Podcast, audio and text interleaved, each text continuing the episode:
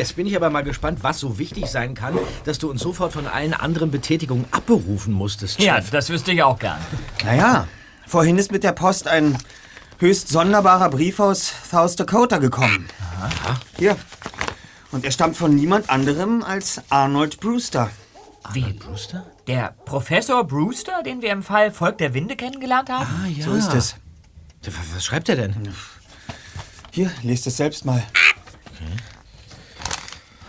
Vor Stockburn, Meade County, South Dakota. Hallo Jungs, entschuldigt, wenn ich mit der Tür ins Haus falle, aber in der jetzigen Situation weiß ich mir keinen anderen Rat mehr, als euch um Hilfe zu bitten.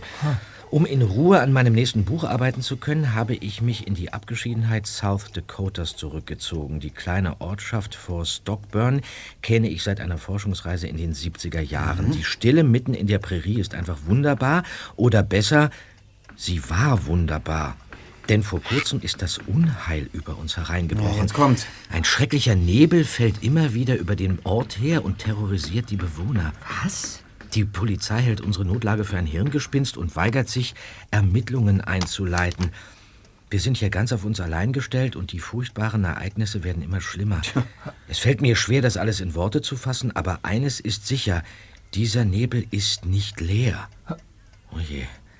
Etwas Entsetzliches lauert in ihm und greift uns an. Unfassbar, oder? Darum bitte ich euch inständig, nach Fort Stockburn zu kommen und mit eigenen Augen zu sehen, was hier vor sich geht. Ich habe euch drei Flugtickets von Los Angeles nach Rapid City beigelegt. Da ich hier vor Ort bleiben möchte, wird euch ein Taxifahrer vom Flughafen abholen. Ist bereits alles organisiert, hochachtungsvoll. Arnold Brewster. Tja. Schrecklicher Nebel, der Menschen angreift? Na, das ist ja ein Ding. Das, das kann doch nicht ernst gemeint sein. Naja, also die drei für morgen gebuchten Flugtickets, die dem Schreiben beiliegen, sind jedenfalls ernst gemeint. Leider hat der Professor uns keine Telefonnummer genannt. Wir können ihn also nicht anrufen. Oh. Moment. Schall den Verstärker ein, Justus. Ja. Ja, hier Justus Jonas von den drei Detektiven. Hier ist Arnold Brewster. Mr. Brewster, das ist er. Wie schön, dass Sie sich noch einmal melden. Ihr meinen Brief also schon erhalten. Ich hatte gehofft, euch vorher zu erreichen, damit ihr den Blödsinn gar nicht erst lest. Blödsinn? Äh, ist da noch jemand? Entschuldigen Sie, Sir, meine beiden Kollegen Peter und Bob können mithören. Äh, hi, Mr. Brewster. Sagen Sie, äh, was meinen Sie denn äh, mit Blödsinn? Ja, ich, ähm, also, ich muss euch etwas gestehen, Jungs. Ich hatte in letzter Zeit einigen Stress mit meinen Nachbarn in Fort Stockburn. Naja, und äh, darum äh, habe ich wohl hin und wieder einen Schluck zu viel getrunken. Was? Getrunken? Ich, ich, ich kann Ihnen nicht ganz folgen, Sir. Ach, äh, es geht um diesen Hokuspokus, den ich euch geschrieben habe. Der Nebel, die furchtbaren Schreie und das alles. Da hatten sich ein paar Nachbarn einfach einen bösen Streich mit mir erlaubt. ja, naja, aber jetzt ist. Und ihr könnt meinen Brief beruhigt in den Papierkorb werfen. Sind Sie sich da wirklich sicher? Immerhin haben Sie uns drei Flugtickets geschickt. Und? Ist doch mein Geld, oder? Hiermit ziehe ich den Auftrag zurück. Ihr Rotzberger seid hier unerwünscht, verstanden? Aufgelegt. Aber das war doch nie im Leben Professor Brewster. Das sehe ich genauso. Auch die Sache mit dem Alkohol, das passt doch überhaupt nicht zu ihm. Ebenso gravierend war die inhaltliche Unstimmigkeit, die dem Anrufer unterlaufen ist. Er erwähnte Schreie, die er angeblich in seinem Brief beschrieben hätte. Ja, das Stimmt. Davon stand da gar nichts. Und noch auffälliger war sein Schlusssatz. Ihr seid hier unerwünscht. Da hat vermutlich irgendein Nachbar mitbekommen, dass Arnold Brewster uns zu Hilfe rufen will. Und um das zu verhindern, hat er uns in der Rolle des Professors angerufen und versucht, den Auftrag rückgängig zu machen. Ja, stimmt. Also bei dem Rauschen in der Leitung hätte sich sogar Tante Mathilde als Mr. Brewster ausgeben können. Wartet. Ja, hier Justus Jonas von den drei Detektiven. Hallo? Hallo? Wer ist denn da?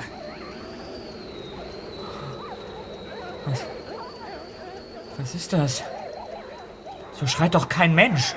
Hallo? Ich weiß nicht, was Sie damit bezwecken wollen, aber ich werde jetzt auflegen. Haben Sie verstanden?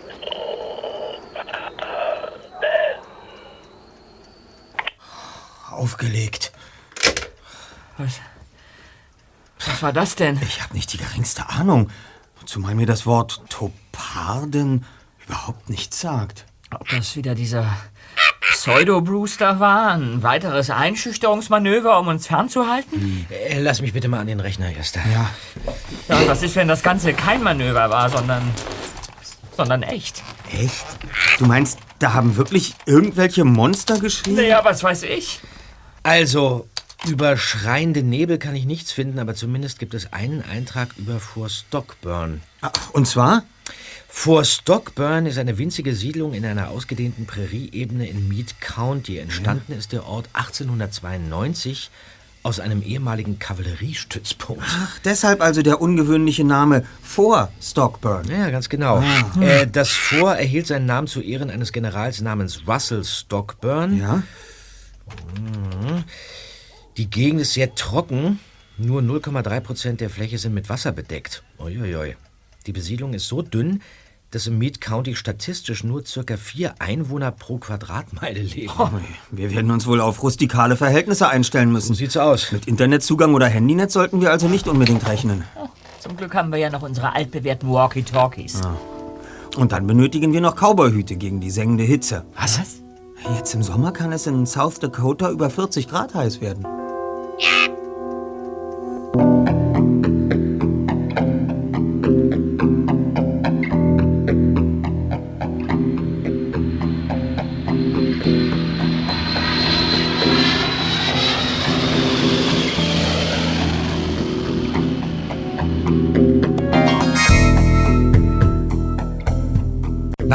vierstündigen Flug und einer längeren Taxifahrt hatten die drei Detektive ihr Ziel endlich erreicht.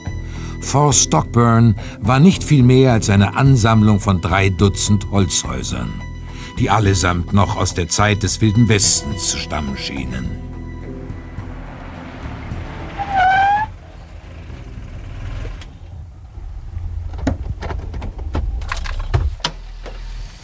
Tja, da sind wir.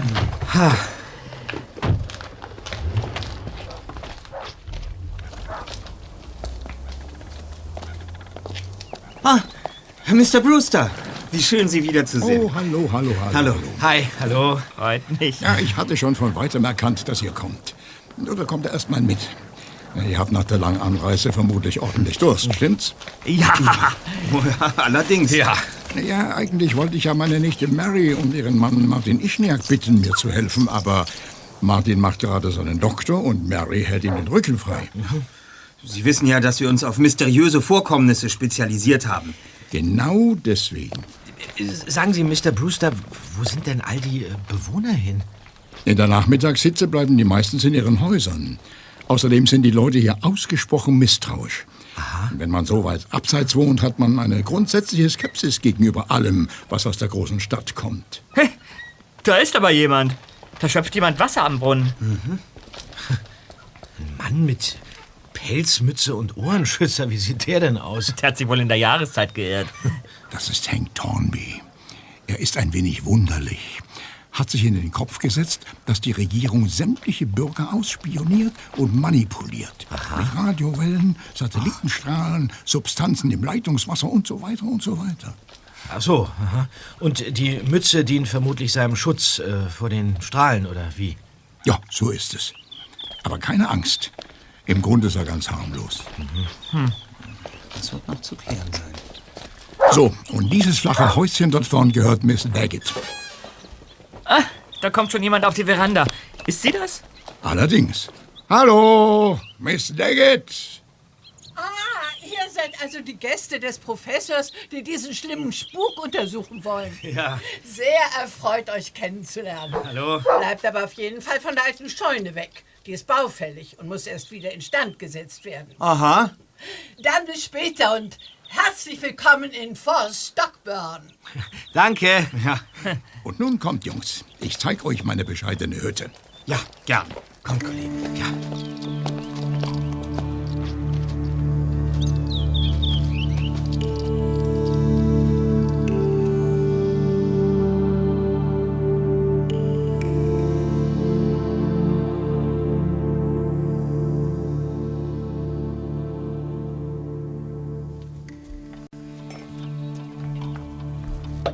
Frau Stockburn bedeutet mir sehr viel. Ich bin euch zutiefst dankbar, dass ihr gekommen seid, Jungs. Ich wusste mir wirklich nicht mehr anders zu helfen. Äh, Sagen Sie, Mr. Brewster, wie, wie haben Sie diesen winzigen Ort eigentlich gefunden? Ja, 1976 war ich Mitglied eines Archäologenteams, das hier aktiv war, um historische Fundstätten aus der Zeit der hiesigen Indianer zu erforschen. Ich habe mich damals sofort in diesen urwüchsigen Ort und seine Menschen verliebt. Das beruhte allerdings nicht unbedingt auf Gegenseitigkeit. Ja, wie meinen Sie das? Ja, für die Bewohner waren wir eher Störenfriede als Gäste. Aber irgendwann hat man Sie dann doch akzeptiert. Ja, man hat unsere einwöchige Anwesenheit mehr oder weniger klaglos hingenommen. Der Einzige, der sich wirklich über unseren Besuch gefreut hat, war Frank Melvin. Dort an der Wand hängt ein Foto von ihm. Ah, sieht nett aus. Frank half uns bei der Erkundung der Gegend. Mit der Zeit wurden wir richtige Freunde. Er war ein liebenswerter Kauz, mit dem ich mehr als 30 Jahre lang befreundet war. Ähm, aus Ihren Worten schließe ich, dass Mr. Melvey inzwischen verstorben ist. Ja, vor vier Monaten. Ich bin aus allen Wolken gefallen, als mich ein Notar darüber in Kenntnis setzte, dass Frank mir sein Haus vermacht hat. Im Testament schrieb er, dass ich der Einzige wäre, der seines Nachlasses würdig sei. Aha. Angesichts seiner kargen Lebensverhältnisse eine etwas merkwürdige Formulierung. In der Tat. Und noch eine Sache hat mich verwundert.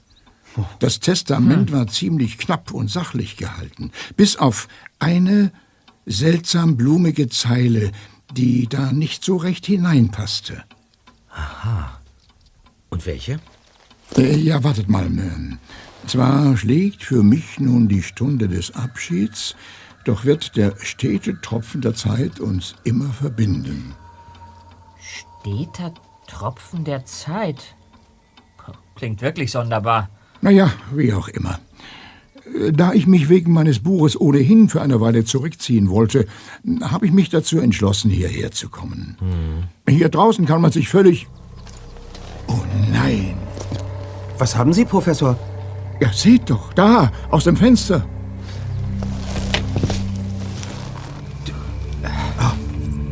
Was ist denn das? Da hinten fällt eine dichte Nebelwand über den Hügel. Schnell, Kollegen. Das müssen wir uns aus der Nähe ansehen. Ja. Kommen Sie mit, Professor.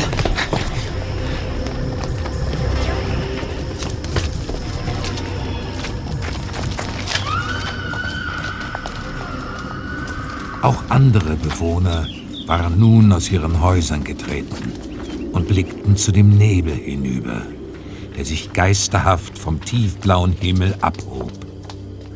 Neben Hank Thornby und Miss Daggett, die einen aufgeregt hechelnden Schäferhund an der Leine hielt, stand ein breitschultriger Endsechziger mit einem Säbel. Das ist die Phase 1. Wir müssen zu dem Hügel. Ja. Warum, warum kommt denn keiner von den Bewohnern mit? Sie wissen, dass es sinnlos ist. Es beginnt immer auf diese Weise. Erst zeigt sich der Nebel aus weiter Entfernung, aber wenn man versucht, ihn zu erreichen, verschwindet er kurz vorher. Danach vergehen einige Stunden, bis er urplötzlich wieder auftaucht und über den Ort herfällt. Da, da. Hört ihr das? Los doch, Kollegen. Wir haben es gleich geschafft. Moment mal. Aber das gibt's doch nicht. Der Nebel. Er. Er ist weg. Ja, und plötzlich ist alles wieder still. Hier ist tatsächlich nichts zu entdecken. Eigenartig. Überaus staunenswert.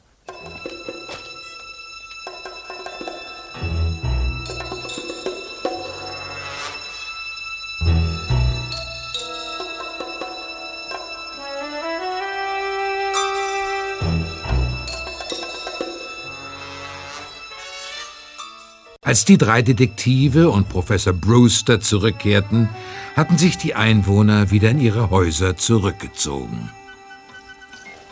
Es ist alles so unfassbar. Dieser Nebel, er zerstört vor Stockburn. In den vergangenen Tagen haben bereits 25 Einwohner diesen Ort verlassen. Unglaublich. Mr. Brewster, wir sind fest entschlossen, diesen Vorgängen auf den Grund zu gehen, aber dafür brauchen wir mehr Einzelheiten. Erzählen Sie uns doch, wie das alles angefangen hat. Das war vor zehn Tagen. Ja? Da tauchte der Nebel zum ersten Mal auf. Einige hier sind deshalb der Meinung, dass ich das Unheil über Fort Stockburn gebracht hätte. Das ist doch völliger Unsinn. Ja, natürlich ist es das. Aber in Notlagen suchen die Menschen eben ein greifbares Ventil für ihre Angst.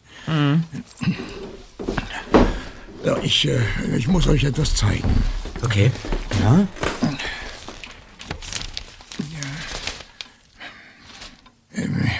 Hier, diese Landkarte habe ich am Morgen nach dem ersten Nebelangriff vor meinem Haus gefunden.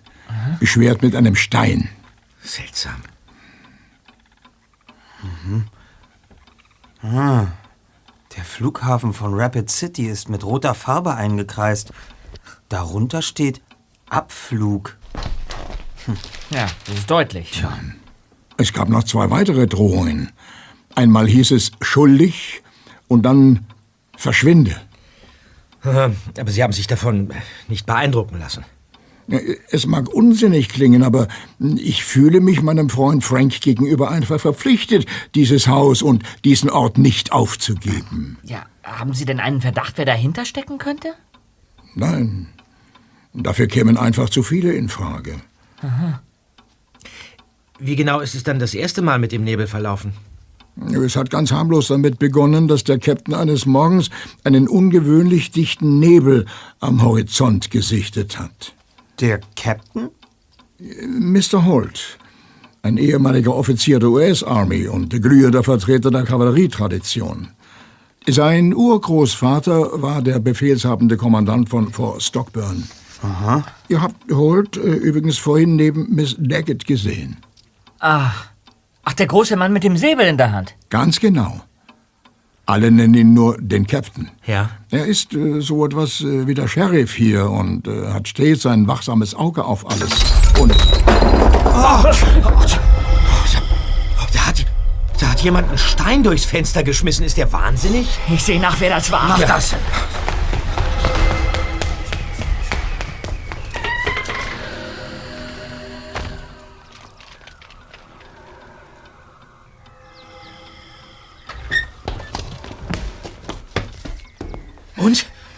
Niemand zu sehen. Aber die Häuser stehen so nah beieinander, dass es jeder gewesen sein könnte. wann sehen die endlich ein, dass ich mit dem Nebel nichts zu tun habe? Gerade eben ist dieser Mr. Holt rausgekommen und hat zu uns rübergeschaut. Was ist denn hier passiert? Captain Holt, ich. Ach du meine Güte. Das schöne Fenster. Sie sagen es, Miss Daggett. Es ist doch hoffentlich niemandem etwas passiert. Nein, nein, es ist alles in Ordnung. Wenn Sie Hilfe beim Aufräumen benötigen, dann... Ja, es ist nicht nötig. Nein, nein, vielen Dank, vielen Dank. Sie können gehen. Ja, also dann. Kommen Sie. Kommen Sie, Miss Daggett. Moment mal, seht euch das an, Freunde. Das war überhaupt kein Stein, der da durchs Fenster geflogen kam, sondern Was ist denn das? Das ist der Seitenspiegel von meinem Geländewagen. ja, abgebrochen und mit roter Farbe bemalt. Da muss wirklich jemand denken, dass Sie für den Nebel verantwortlich sind, Sir. Nähern wir uns dem Thema mit dem Nebel doch mal wissenschaftlich, Kollegen. Nebel entsteht, indem feuchtwarme Luft in Bodennähe abkühlt und das in ihr enthaltene gasförmige Wasser zu feinen Tropfen kondensiert. Nicht? Deshalb gibt es ihn meist in der kalten Jahreshälfte. Es kann zwar auch im Sommer zum Auftreten von Nebel kommen, aber nur in Kombination mit einem plötzlichen Kaltlufteinbruch oder Regen. Damals wie heute war es den ganzen Tag gleichbleibend heiß und trocken. Ja, da, also dann dürfte es diesen Nebel ja eigentlich gar nicht geben. Und somit verbleibt nur die Möglichkeit einer künstlichen Erzeugung. Du meinst, da benutzt jemand eine Nebelmaschine? Zumindest kann jeder solche Geräte problemlos beschaffen. Womit wir unmittelbar zur Frage nach dem Motiv kommen. Wer in Fort Stockburn könnte einen Nutzen daraus ziehen, seine Nachbarn mit einem solchen Horrornebel zu ängstigen? Es sind inzwischen ja nur noch eine Handvoll Personen hier ansässig. Und von denen würde bestimmt keiner einen solchen Wahnsinn veranstalten. Ja, außerdem, das ist ja noch nicht alles. Wie meinen Sie das, Professor? Äh, Dieser schreiende Nebel ist ja schon grauenhaft genug, aber es wird alles noch viel schlimmer durch das, äh, was in ihm ist. Erzählen Sie. Als der Nebel das zweite Mal am Horizont auftauchte, passierte es in der Abenddämmerung. Ja? Ich saß am Schreibtisch, als ich von furchtbaren Schreien aufgeschreckt wurde. Draußen vor den Fenstern war alles weiß. Und in den dichten Schwaden bewegte sich etwas. Eine Gestalt, bestimmt zwei Meter groß. Was? Der Kopf schien grässlich verformt zu sein und irgendetwas hing an den Schultern herab. Jetzt wird's ungemütlich. Auch Jim Sesto, unser Schmied, hat an jenem Abend etwas gesehen. Und auch Miss Daggett. Äußerst mysteriös. Beim dritten Mal wurde alles noch schlimmer. Mitten in der Nacht begann dieses schreckliche Geschrei. Der Nebel war so dicht, dass keine Lampe ihn durchdringen konnte. Und dann kam der Angriff. Wie? Angriff? Plötzlich begann es an den Wänden und an der Tür zu kratzen. Das Schreien wurde immer lauter. Und vor dem Wohnzimmerfenster stand eine riesige Gestalt mit gelben Augen. Ich bin wirklich kein Feigling, Jungs. Aber da bekam auch ich es mit der Angst zu tun. Hm, verständlich. Nach einigen Minuten war es dann plötzlich totenstill. Und kurz darauf hat sich der Nebel verzogen. Von den anderen habe ich dann erfahren, dass auch sie heimgesucht worden sind. Im Lauf des nächsten Tages sind dann 16 Personen von hier abgereist. Naja. 16? Nach einem weiteren Angriff gestern früh haben dann neun weitere Bewohner, zumindest vorübergehend, den Ort verlassen. Äh, wa- War es genauso schlimm wie beim Mal davor? Schlimmer. Diesmal war es nicht nur ein Scharren und Kratzen, sondern es hämmerte an der Tür und an den Wänden, so als wenn diese, mm, diese Wesen das Haus in Trümmer legen wollten. Erst als der Schuss gefallen war, haben sie sich zurückgezogen. Der Captain hatte in den Nebel gefeuert. Ja und? Hat er was getroffen? Na, anscheinend nicht. Wir haben später jedenfalls kein Blut oder sonstige Spuren entdeckt. Ja. Also eins steht jedenfalls fest. Die Vorfälle werden von Mal zu Mal schlimmer. Naja, außerdem werden die Abstände immer kürzer. Der erste Vorfall war vor zehn Tagen, der zweite vor sechs, der dritte vor drei und der letzte gestern. Ja. Den heutigen Nebel mitgerechnet waren das vier, drei, zwei und ein Tag Abstand. Wie ein Countdown. Wir müssen bei den weiteren Untersuchungen jedenfalls zwei verschiedene Bereiche getrennt voneinander betrachten. Einerseits den rätselhaften Monsternebel und andererseits die Hetzaktionen gegen Mr. Brewster. Richtig. Also ich wette, dieser Fensterattentäter ist dieselbe Person, die auch uns von ihr fernhalten wollte. Äh, wie meinst du das, Bob? Kurz nachdem wir Ihren Brief erhalten haben, hat uns eine Person angerufen, die sich als Professor Brewster ausgegeben hat und uns ziemlich deutlich nahegelegt hat, den Auftrag wieder fallen zu lassen. Aber das gibt es doch nicht. Hm, es war aber so. Haben Sie vielleicht eine Vermutung, wer sich für Sie ausgegeben haben könnte? Tut mir leid, da muss ich passen. Moment mal, da fällt mir ein, wenn nach einem entfernten Nebel immer ein Angriff auf den Ort folgt, dann... Dann müssen wir demnächst mit einem weiteren Überfall rechnen. Allerdings lässt sich nicht genau vorhersagen, wann das sein wird. Die bisherigen Zeitabstände schwankten immer zwischen drei und neun Stunden. Ja, wenn wir Pech haben, erleben wir also mitten in der Nacht die nächste Attacke. Das sind ja herrliche Aussichten. Okay, dann übernehme ich mal die erste Wache. Wir sollten für den Fall der Fälle unsere Videokamera vorbereiten. Ja. Vielleicht kriegen wir mit etwas Glück diese Kreatur vor die Linse.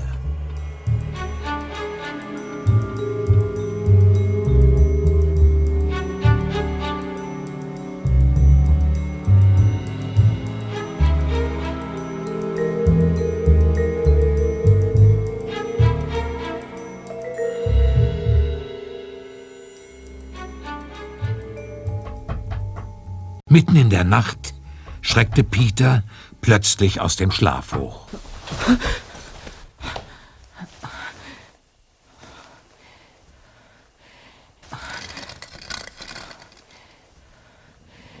Just. Just. Just. Wach auf. Was ist, was ist los, Zweiter? Eben hat's an die Scheibe geklopft. Was? Da draußen ist jemand. Gut, los, rein in die Klamotten.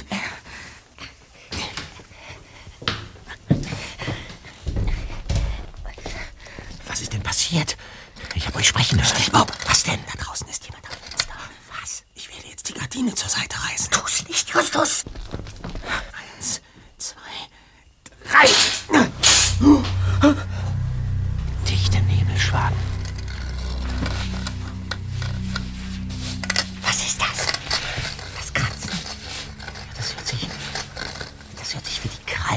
Tiers an. Was für ein riesiges Tier soll das denn sein? Das ist an der Haustür. Los, kommt mit. Das Licht ist aus. Jungs, die sind überall. Am Schlafzimmerfenster, auf der Rückseite an der Haustür, einfach überall. Außerdem ist der Strom ausgefallen. Videokamera und schalte auf Nachtsichtmodus. Ja, okay. Peter, du greifst dir die Flinte von der Wand. Was? Aber die ist doch uralt und ich habe gar keine Munition dafür. Das wissen die Angreifer aber nicht. Gehen Sie in die Küche und suchen Sie sich etwas zur Verteidigung, Professor. Sie haben doch dieses große Fleischermesser. Da! Am Fenster! Ein Monster! Ein Tiermensch! Mit spitzen Reißzähnen! Öffne die Tür, Bob! Komm, Erster! Das gibt es doch nicht. Jetzt löst sich der Nebel auf. Ja. Aber wo ist diese Kreatur? Seid ihr in Ordnung, Jungs? Ja, alles bestens, aber... Hier draußen ist niemand. Wie kann das angehen? Seht euch das an. Die Fenster der anderen Häuser sind eingeschlagen worden. Ja. Da hinten liegt jemand. Im Nachthemd auf dem Boden. Das ist Mr. Thornby. Mr. Thornby, sind Sie verletzt? Nein, ich bin okay. Kommen Sie, ich helfe Ihnen hoch. Ja. Geht's? Das, das war sie. Phase 2.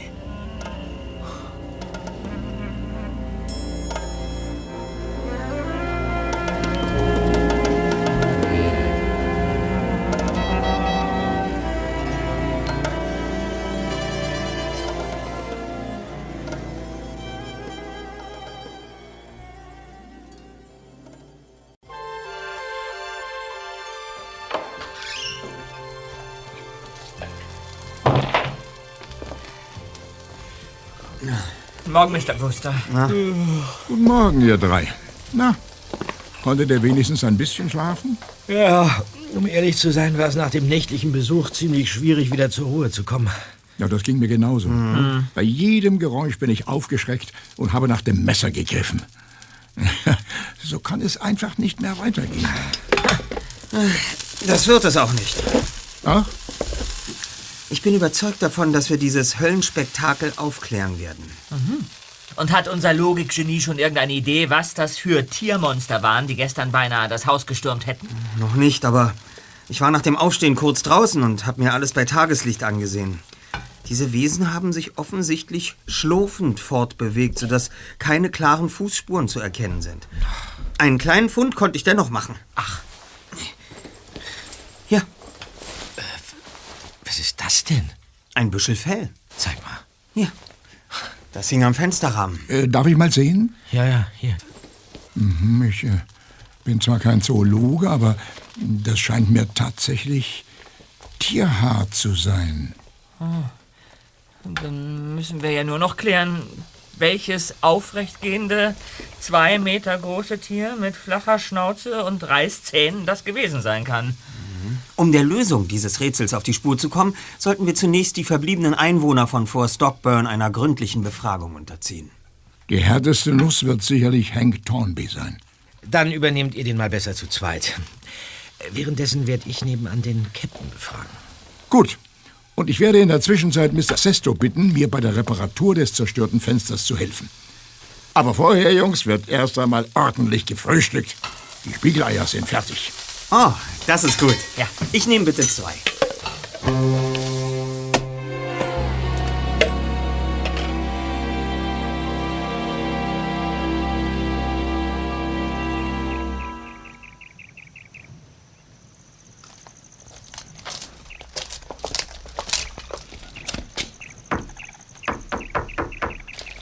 Auf die Tür ist ein 45er Smith Wesson Schofield Revolver gerichtet und, und ich werde nicht zögern, von ihm Gebrauch zu machen, wenn du mir irgendwie dumm kommst. Greenhorn! Ich, äh, ich, ich bin Bob Andrews und ich werde Ihnen auf gar keinen Fall dumm kommen, Mr. Holt. Ich möchte Ihnen lediglich... Es heißt Captain Holt und Sir. Verstanden? Ja, okay, gut. Äh, äh, Captain. Sir, natürlich, natürlich, Sir. Na dann schwing endlich deinen Hintern rein. Oder soll ich mir hier die Seele aus dem Leib brüllen? Hä? Verstanden? Verstanden. Dann, dann trete ich jetzt ein, ja?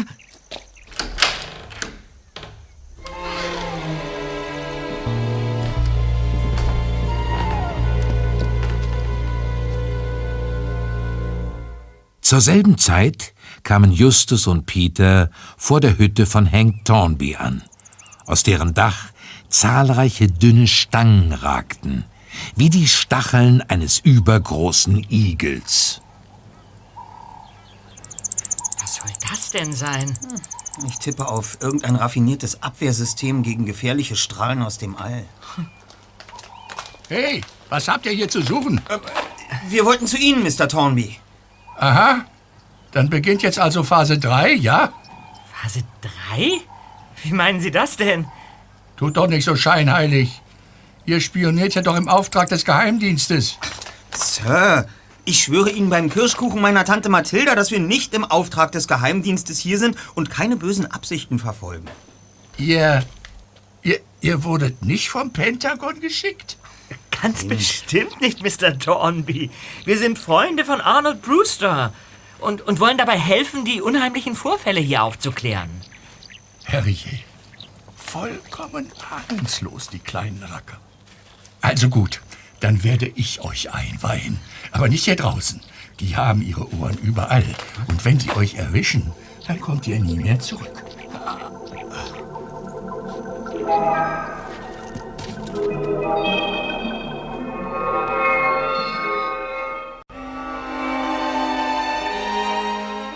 Der Captain hatte Bob in der Zwischenzeit in die Küche geführt und ihn mit einer stummen Kopfbewegung angewiesen, sich an den großen Eichenholztisch zu setzen.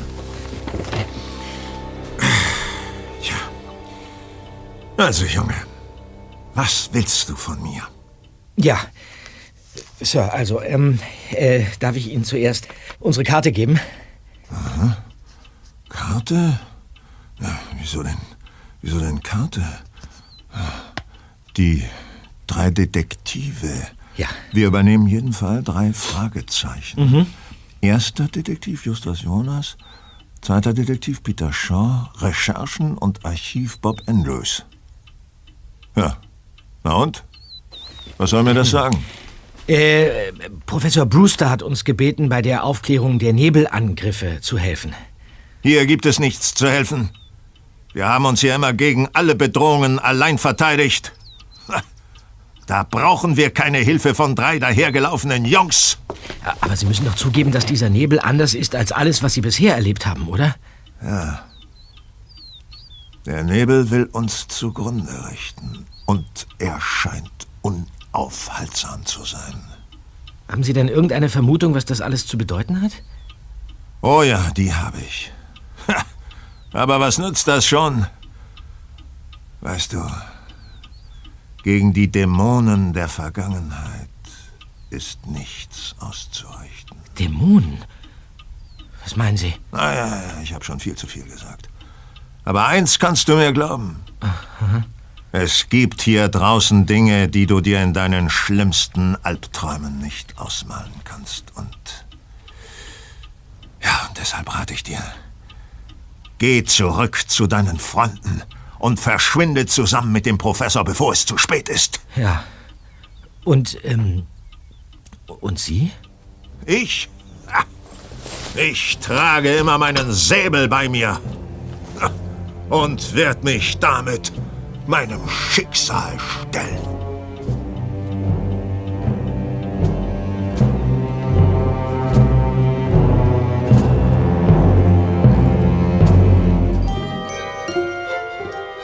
Im Inneren von Hank Tornbys Hütte herrschte dämmeriges Halbdunkel, da sämtliche Fenster mit roter Folie verklebt waren.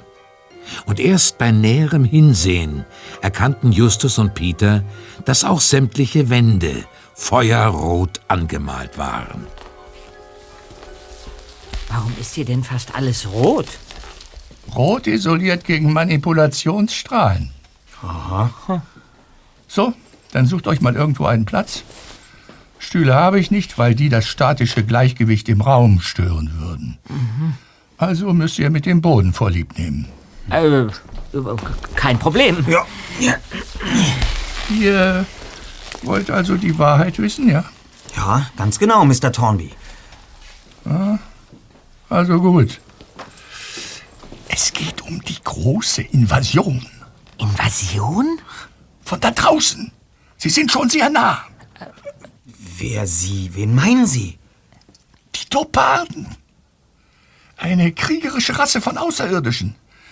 Und die Kreaturen von gestern Nacht gehören zu einer vorausgeschickten Landetruppe, die im Schutz des Nebels das Terrain auskundschaften und sichern soll.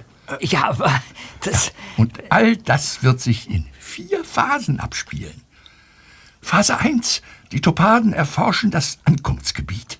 Phase 2. Die menschliche Bevölkerung in der Landezone wird gewaltsam vertrieben oder beseitigt. Phase 3. Agenten unserer Regierung besetzen die wichtigsten Schaltstellen im Land und ebnen den Toparden den Weg für die Eroberung der Vereinigten Staaten. Phase 4. Die Außerirdischen übernehmen gemeinsam mit dem amerikanischen Präsidenten die Weltherrschaft.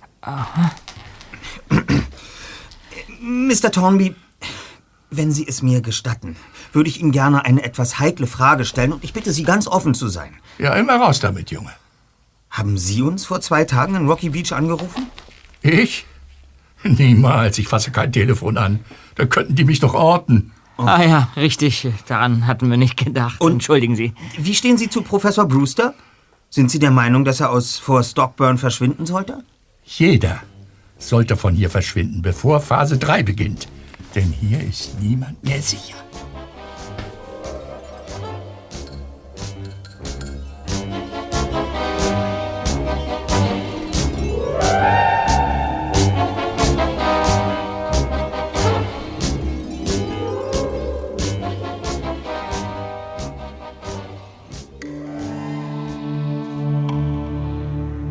Von seiner nächsten Station erhoffte sich Bob ein wenig mehr Rechercheglück. Miss Daggett begrüßte ihn mit einem erschöpften Lächeln und lud ihn zu einem Glas Milch auf ihrer Veranda ein. Milch? Ja, gut. Okay, danke. Setz dich, Junge, warte. Danke. Ich nehme das Buch vom Stuhl. Ja, gut. Ich kann einfach nicht mehr.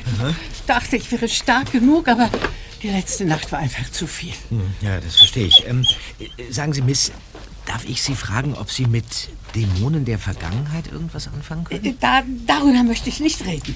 Das macht alles nur schlimmer. So, ja. Hey, Ähm. Basti, was hast du denn plötzlich? Hey, was willst du denn im Haus? Bei Fuß. Basti? Seltsam, was hat er denn?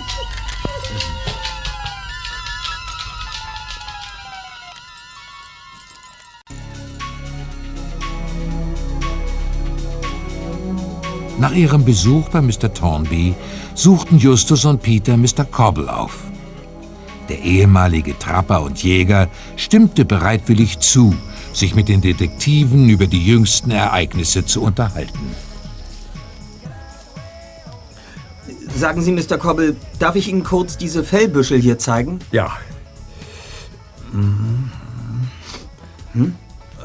Und äh, was ist damit? Die habe ich nach dem Angriff der letzten Nacht gefunden. Können Sie mir sagen, ob diese Haare von einem Tier stammen? Hm, das, tut mir leid. Ich, äh, also, diese Haare kann ich nicht zuordnen. Ja, am ehesten haben sie Ähnlichkeit mit dem Deckhaar eines Pumas. Na, na, aber dafür sind sie zu lang und zu dunkel. Eine, eine Mischung aus Mensch und Puma vielleicht. Mir war die Natur immer näher als die Menschen, abgesehen von meiner verstorbenen Frau und meinem Sohn. Ich kenne hier jede Pflanze und jedes Tier im Umkreis von 100 Meilen. Aber solche Kreaturen wie in diesem Nebel also, habe ich noch nie zuvor gesehen. Diese Dämonenwesen da draußen, äh, ja, die machen mir Angst. Und Sie wollen vor Stockburn nun auch verlassen? Verlassen? Wegen der Prospekte hier. Das Greenbrier Resort ist doch ein Hotel und ich Ja, ja, ja, ja, schon, aber äh, Justus! Peter! Das ist Bob! Der Nebel! Er kommt zurück! Schnell! Mein Gewehr! Wir müssen nach draußen! Da!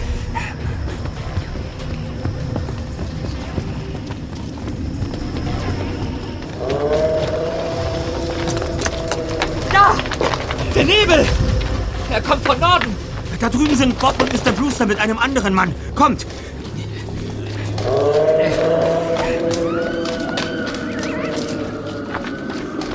Was ist mit meiner Grace?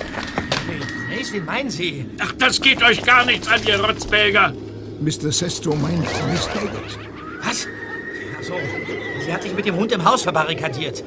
Da hinten ist der Captain! Er läuft mit seinem Säbel und, und einer Trompete direkt auf die Nebelwand zu. Ach, tun Sie es nicht, Captain. Bleiben Sie hier. Zu spät. Er ist bereits im Dunst verschwunden. Dieser verdammte Nebel.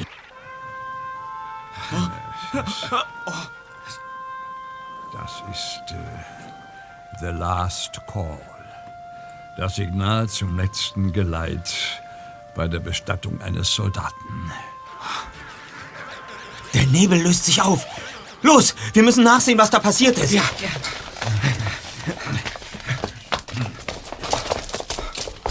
Der Captain! Das gibt's doch nicht! Er ist. Er ist verschwunden! Er ist weg. Die Kreaturen haben ihn mitgenommen. Aber er kann sich doch nicht in Luft aufgelöst haben. Komm, schnell! Eines der Monster ist hier! Das ist Mr. Prescott. Los, Leute, wir müssen ihm helfen.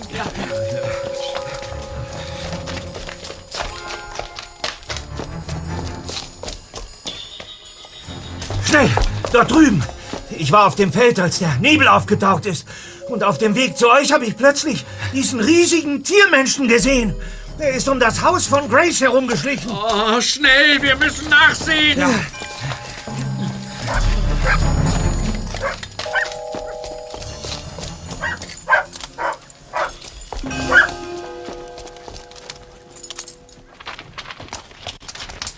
Grace! Grace! Da liegt sie! Auf dem Boden! Ja.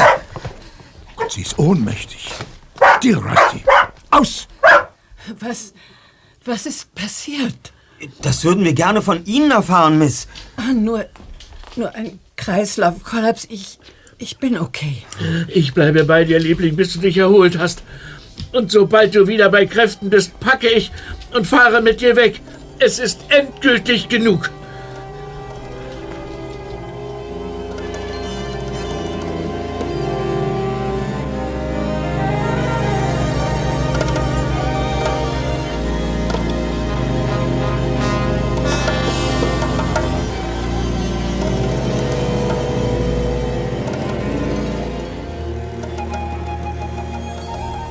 Nachdem die drei Detektive mit Mr. Brewster in sein Haus zurückgekehrt waren, berichteten die Jungen von ihren jeweiligen Befragungen.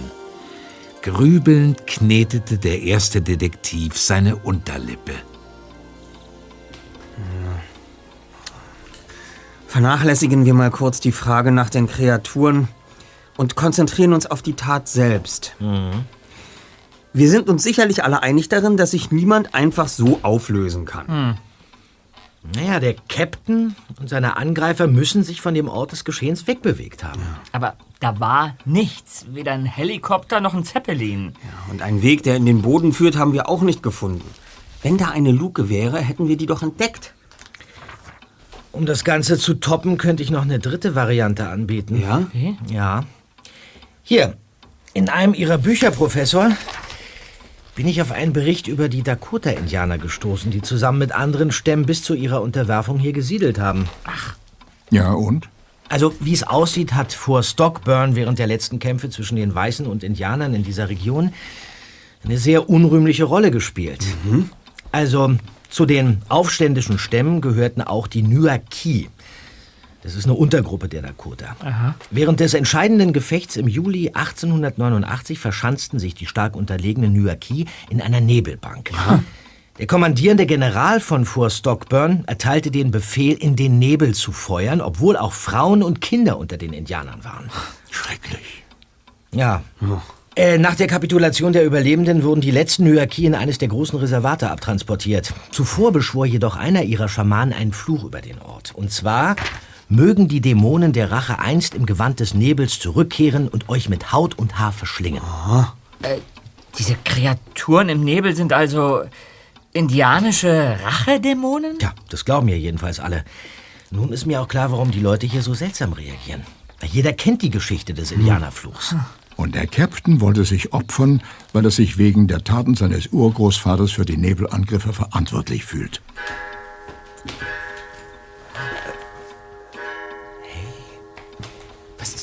Denn eigentlich? Was hast du, Bob?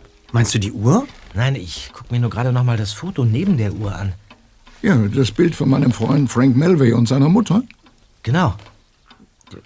Was hat das denn jetzt mit den indianischen Geistern zu tun?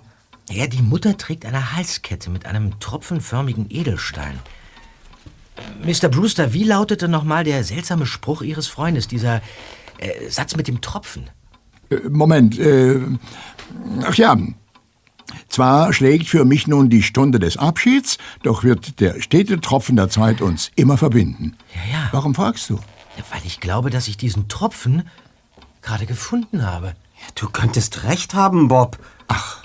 Und du glaubst, dass Frank mir diesen Edelstein vermachen wollte? Mit Blick auf das merkwürdige Testament halte ich das für sehr wahrscheinlich. Aber wo ist das gute Stück? Vielleicht steckt in dem Satz ja noch ein zweiter Hinweis. Ja, dann bleibt eigentlich nur noch die Stunde des Abschieds. Das klingt in der Tat ein bisschen zu schwülstig für Frank, aber ich wüsste nicht, wie... Die Stunde des Abschieds schlägt. Das ist es!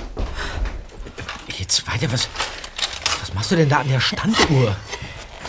Mich hat das Schlagen dieser Uhr vorhin richtig erschreckt. Vielleicht sollte der Satz mit der geschlagenen Stunde ja auf die Standuhr hinweisen.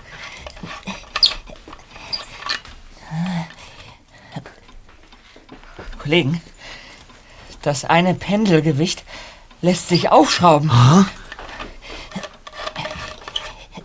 Da, da, da ist was drin.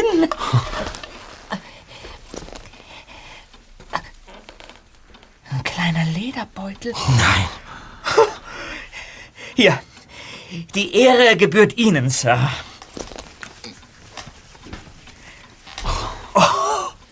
Der blaue Tropfen, Saphir. Da ist doch noch ein Zettel. Lieber Arnold, es freut mich sehr, dass du meinen Hinweis verstanden hast. Ich habe den Tropfen der Zeit immer in Ehren gehalten. Nun soll er dich begleiten und stets an unsere gemeinsame Vergangenheit erinnern. Dein Freund Frank. Hm. Mr. Mulvays Mutter lebte doch hier in Fort Stockburn und trug bis zu ihrem Tod stets diesen Saphir. Jeder im Ort kannte also dieses besondere Schmuckstück und konnte sich denken, dass es sich noch irgendwo in diesem Haus befindet. Und da passte es vermutlich einer Person gar nicht, dass Sie plötzlich hier auftauchten. Wie jetzt? Du meinst, dann ging es bei den Drohaktionen also gar nicht darum, dass mich jemand für den Nebel verantwortlich macht? Man will mich bloß aus dem Haus haben, um ungestört nach der Kette suchen zu können. Na klar. Das wäre der Mühe auf jeden Fall wert. Moment mal. Als ich bei Miss Daggett war, lag dort ein Buch auf der Veranda. Sie hat es auffällig schnell weggenommen, als ich kam. Aber wenn ich es richtig gesehen habe, stand der Name Malvey auf dem Umschlag. Ja. Mr. Brewster, wissen Sie, ob Ihr Freund ein Tagebuch geführt hat? Aber ja, bin mir ganz sicher. So, so. Das lässt die ganze Angelegenheit natürlich in einem ganz anderen Licht erscheinen. Ja, und wie gehen wir jetzt vor? Vorerst stellen wir die Angelegenheit mit dem Saphir hinten an. Und da wir keine brauchbaren Spuren entdecken konnten, schlage ich vor, dass wir als nächstes eine Erkundung der Umgebung unternehmen. Dürfen wir uns zu diesem Zweck Ihren Wagen ausleihen, Mr. Brewster? Natürlich doch. Kein Problem, Jungs. Wunderbar.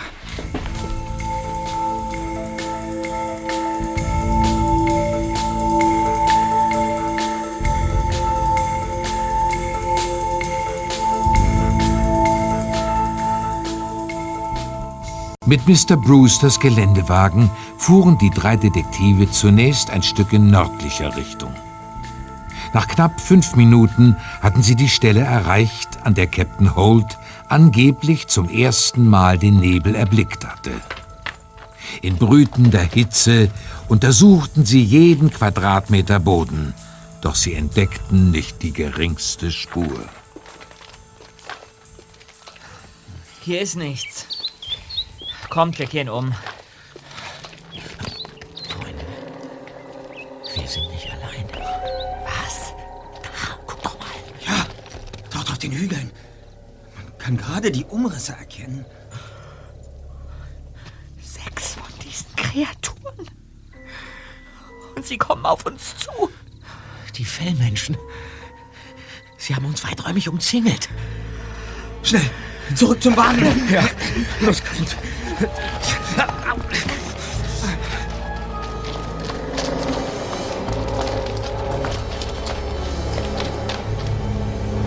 Nebel! Wo kommt der denn plötzlich her? Der Wagen, ich. Ich kann ihn nicht mehr sehen. Ja, dann, dann müssen wir ihm zu Fuß weiter. Los! Der Nebel folgt uns! Gegen den Wind! Und er holt auf. Kollegen! Kollegen, bleibt doch mal stehen! Was? Niemals! Bleibt stehen! Was ist denn in dich gefahren, Erster? Wir wollen doch das Rätsel dieses Nebels lösen. Wann, wenn nicht jetzt, wäre die beste Gelegenheit dafür. Statt wegzulaufen, sollten wir uns also lieber vorbereiten. Vorbereiten wie denn? Pass auf, ich habe ein langes Nylonseil dabei. Hier, zieh das Seil durch deinen Gürtel, Bob. Und du, Zweiter, bindest das Ende an deinem Gürtel fest. Ich mache an dieser Seite dasselbe. Ja. Okay. Der Nebel, der hüllt uns immer dichter ein. Ich kann euch jetzt schon nicht mehr sehen. Was ist denn? Da war etwas an meinem Rücken. Bist du sicher? Ja, etwas. Etwas hat mich berührt. Was auch immer passiert. Passt auf, dass sich das Seil nicht löst, ja? Und, Ja, ja, ja, ja, ja. und oh, Peter? Was ist los? Warum sprichst du nicht weiter? Was ist denn los, Erster? Peter! Warte, ich, ich taste nach ihm. Das ist nicht Peter. Was? Ah! Die Bestie! Was? Mach das Seil los, Bob, und lauf! Ja, gut, gut. Sei mal los. Verstanden. Beeil dich! Ja, ich...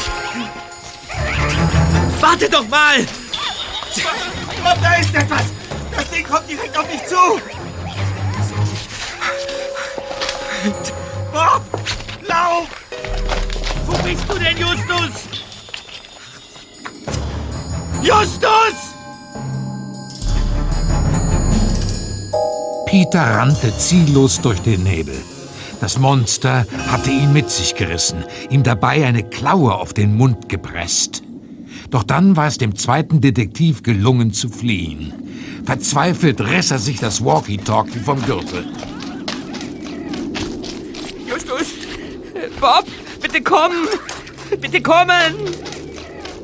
Peter! Was? Was? Wo seid ihr? Hier. Scheun! Testo! Justus! Hier, hier ist eine Klappe im Boden. Hier. Runtergehen!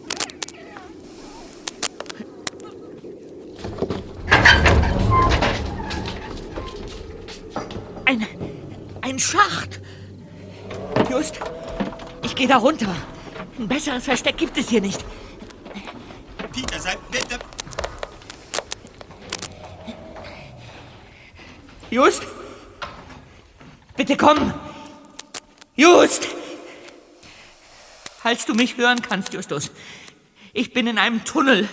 Hier sind ganz viele Rohre. Die sind ja eiskalt. Und hier, hier ist ein Raum mit lauter Geräten. Ach, Justus, ich glaube, ich habe das Raumschiff von diesen Toparden gefunden.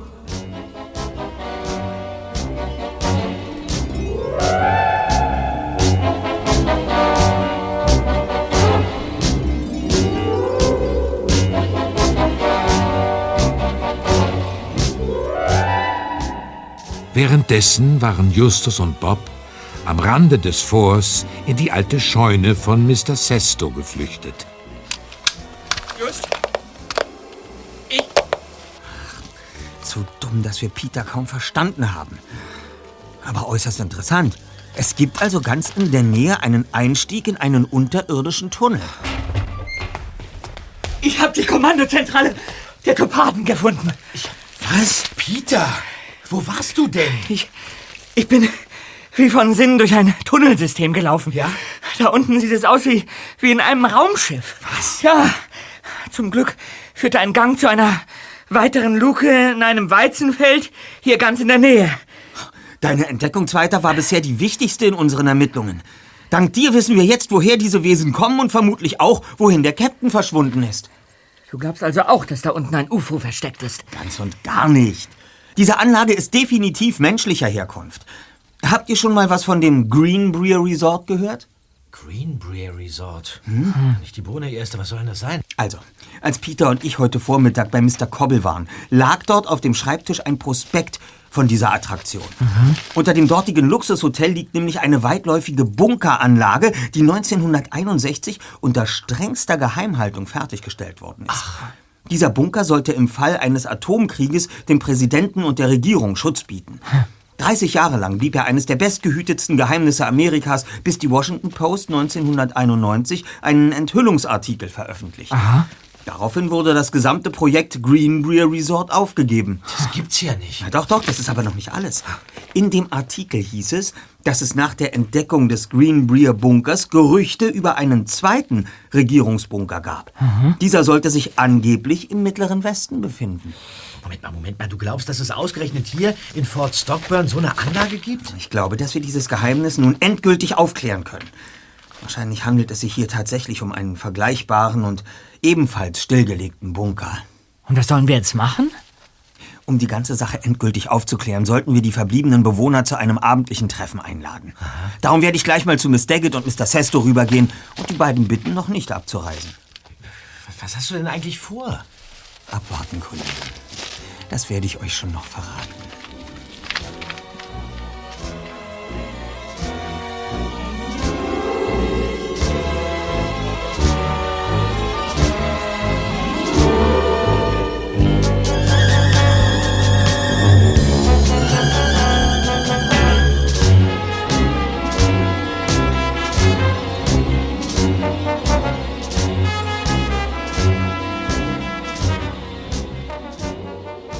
Pünktlich um neun trafen die Gäste bei Mr. Brewster ein und wurden von ihm ins Wohnzimmer geführt.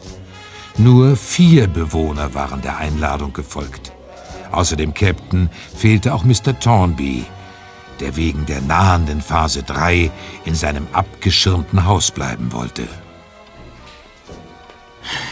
Wenn ich um Ihre Aufmerksamkeit bitten dürfte, Ladies and Gentlemen. Sie haben sich zweifellos schon gefragt, welchen Grund dieses abendliche Treffen hat. Hör auf zu schwafeln und fang endlich an.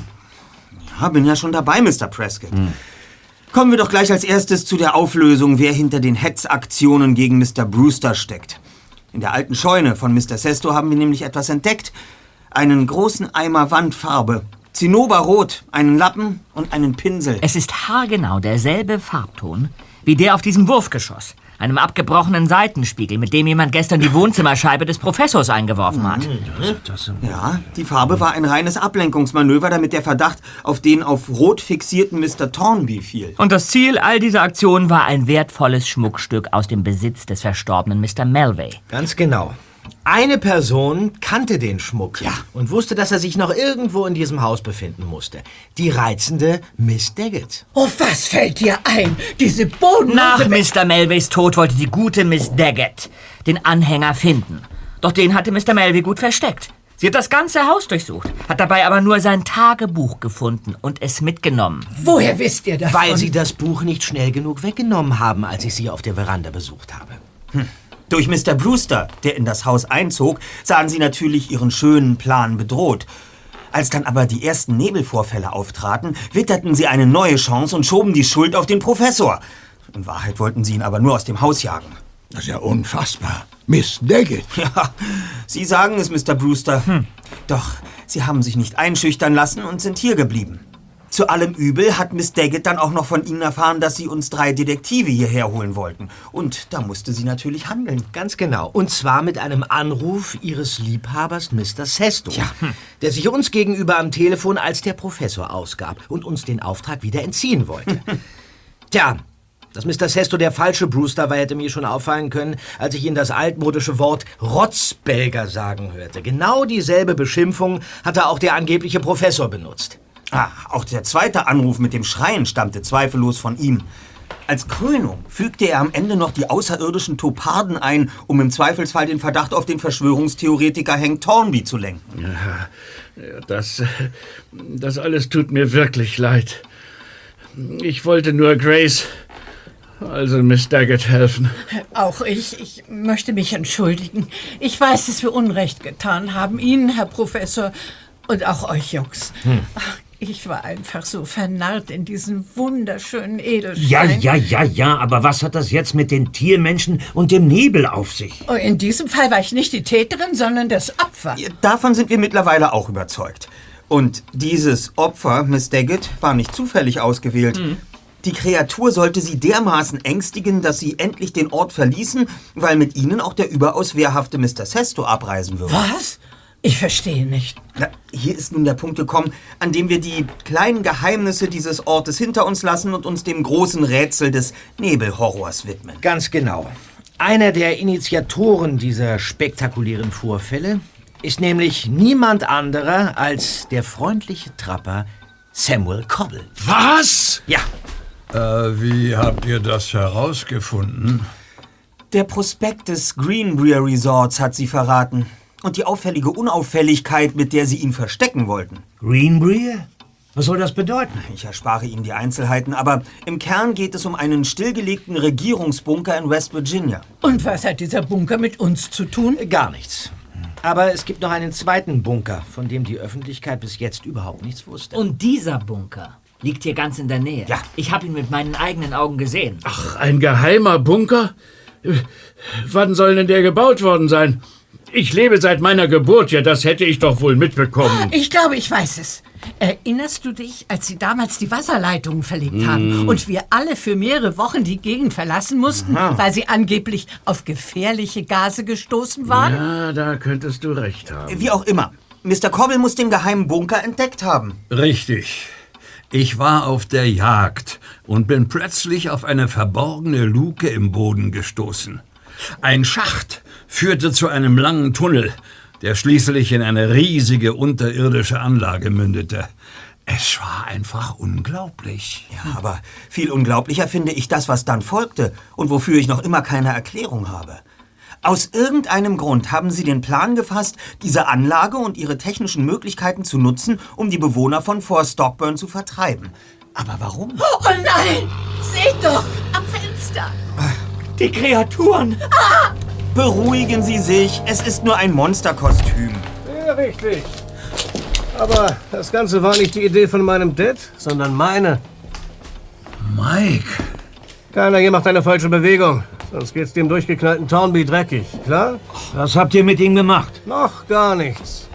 Der liegt betäubt im Bunker beim Captain. Aber wenn ihr nicht spurt, schicke ich einen meiner Jungs runter und dann wird's ungemütlich für die beiden. Ihr Vater hat Ihnen von dem Bunker erzählt und Sie witterten eine Gelegenheit, nicht wahr? Vor drei Wochen hat Dad mich angerufen und mir von einem seltsamen Riesenbunker mitten in der Prärie berichtet.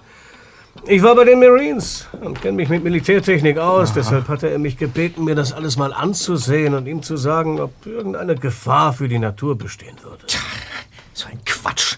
Ihnen war die Natur doch vollkommen egal. Du sagst es. Ich bin hierher gefahren, hab mir von Dad die Anlage zeigen lassen und bin fast ausgeflippt. Da unten lagert Material von unschätzbarem Wert. Ein Großteil des Mobiliars und der Kommunikationssysteme ist noch da. Dafür zahlen Sammler ein Vermögen. Ich, äh, ich verstehe nichts. Du hast doch gesagt, wir tun das alles hier, um die Natur zu bewahren. Na, irgendwie musste ich dich ja davon überzeugen, mir dabei zu helfen, die Leute zu vertreiben. Dafür brauchte ich einen Insider im Ort. Was haben Sie Ihrem Vater denn erzählt? Oh, ich brauchte ihm nur zu sagen, dass es eine Touristenattraktion werden würde. So wie das Greenbury Resort. Verstehe. Sie haben Ihrem Vater den Prospekt gezeigt und ihm eingeredet, dass auch hier in Fort Stockburn ein Touristenstrom einsetzen würde, wenn die Existenz dieses zweiten Bunkers herauskäme. Dad ist dermaßen weltfremd. Dem konnte ich die absurdesten Sachen erzählen. Von riesigen Hotels, Restaurants, Supermärkten, Highways und so weiter. Ein wahrer Albtraum für Ihren naturliebenden Vater. Ja, richtig. Und genau mit diesem Albtraum konnte ich ihn davon überzeugen, dass die Leute aus Fort Stockburn verschwinden müssten. Schließlich würde einer von ihnen über kurz oder lang ebenfalls auf den Bunker stoßen. Ich fasse es nicht. Mein Sohn. Deine Idee, Dad, den indianischen Nebelfluch zu nutzen, um die Leute in Panik zu versetzen, war einfach fabelhaft. Wie genau haben Sie das alles denn bewerkstelligt? Nun, dieser Bunker verfügt über eine raffinierte Bodenluftverteidigung. Das Herzstück ist ein weit verzweigtes Röhrensystem, mit dem man in einem Gebiet von zwei Quadratmeilen an zahllosen Positionen künstlichen Nebel an der Oberfläche ausstoßen kann. Und das Beste daran ist, mittels eines perfekt abgestimmten Lüftungssystems kann man die Nebelbänke sogar bewegen und beliebig schnell wieder verwehen lassen. Und so haben Sie gemeinsam mit Ihrem Team die Einwohner terrorisiert. Haben Sie denn auch den Captain verschwinden lassen? Wie haben Sie das geschafft, ohne dass wir hinterher die Luke gefunden haben? Ach, ähm, die Ein- und Ausstiege sind hydraulisch absenkbar und verfügen über ein ausgeklügeltes Düsensystem. Damit können binnen Sekunden Teile des umliegenden Erdreichs angesaugt und über den Luken wieder ausgestoßen werden. Verstehe. Auf diese Weise werden Sie so gut wie unsichtbar. Und was wird jetzt aus dem Captain? Und Hank Thornby? Und uns? Na, erstmal geht es ab in den Bunker. Aber keine Sorge. Da unten gibt's genug Dosenfutter. Dosenfutter wird es künftig auch für euch geben. Und zwar im Gefängnis. Wer ist das denn? Der Mann meiner Nichte und zudem mein ehemaliger Assistent. Martin Ischniak. Dr. Ischniak, wenn's recht ist. Seit heute Vormittag 11 Uhr, um genau zu sein. Hände hoch, Sie dort im Monsterkostüm. Ihre Komplizen da draußen sind bereits ausgeschaltet. Ich. Ich ergebe mich. Ich konnte dich ja unmöglich im Stich lassen, Onkel Arnold. Du hattest vor ein paar Tagen am Telefon zwar nur angedeutet, dass irgendetwas los ist, aber ich habe natürlich sofort geahnt, dass es etwas Ernstes sein muss. Als ich erfahren habe, dass du mitten in der letzten Prüfung steckst, wollte ich dich nicht belasten. So etwas dachte ich mir schon. Na, jedenfalls habe ich gleich nach der Prüfung die nächste Maschine nach Rapid City genommen und bin mit ein paar Bekannten hergefahren. Aber wieso haben wir euch nicht kommen hören? Die Spezialisten da draußen sind nicht die einzigen, die sich anschleichen können. Wir haben auch schon den Sheriff informiert. Er und mehrere Beamte sind bereits auf dem Weg hierher. Welch Ironie des Schicksals. Eine Horde falscher Indianerdämonen wird letzten Endes von einem waschechten Indianer überwältigt. Noch dazu ein Indianer mit Doktortitel. Ja. Aber bevor wir das ganze Abenteuer mit dem schreienden Nebel erzählen, müssen wir den Captain und Mr. Thornby befreien. Ja. Kommt, Kollege. Ja.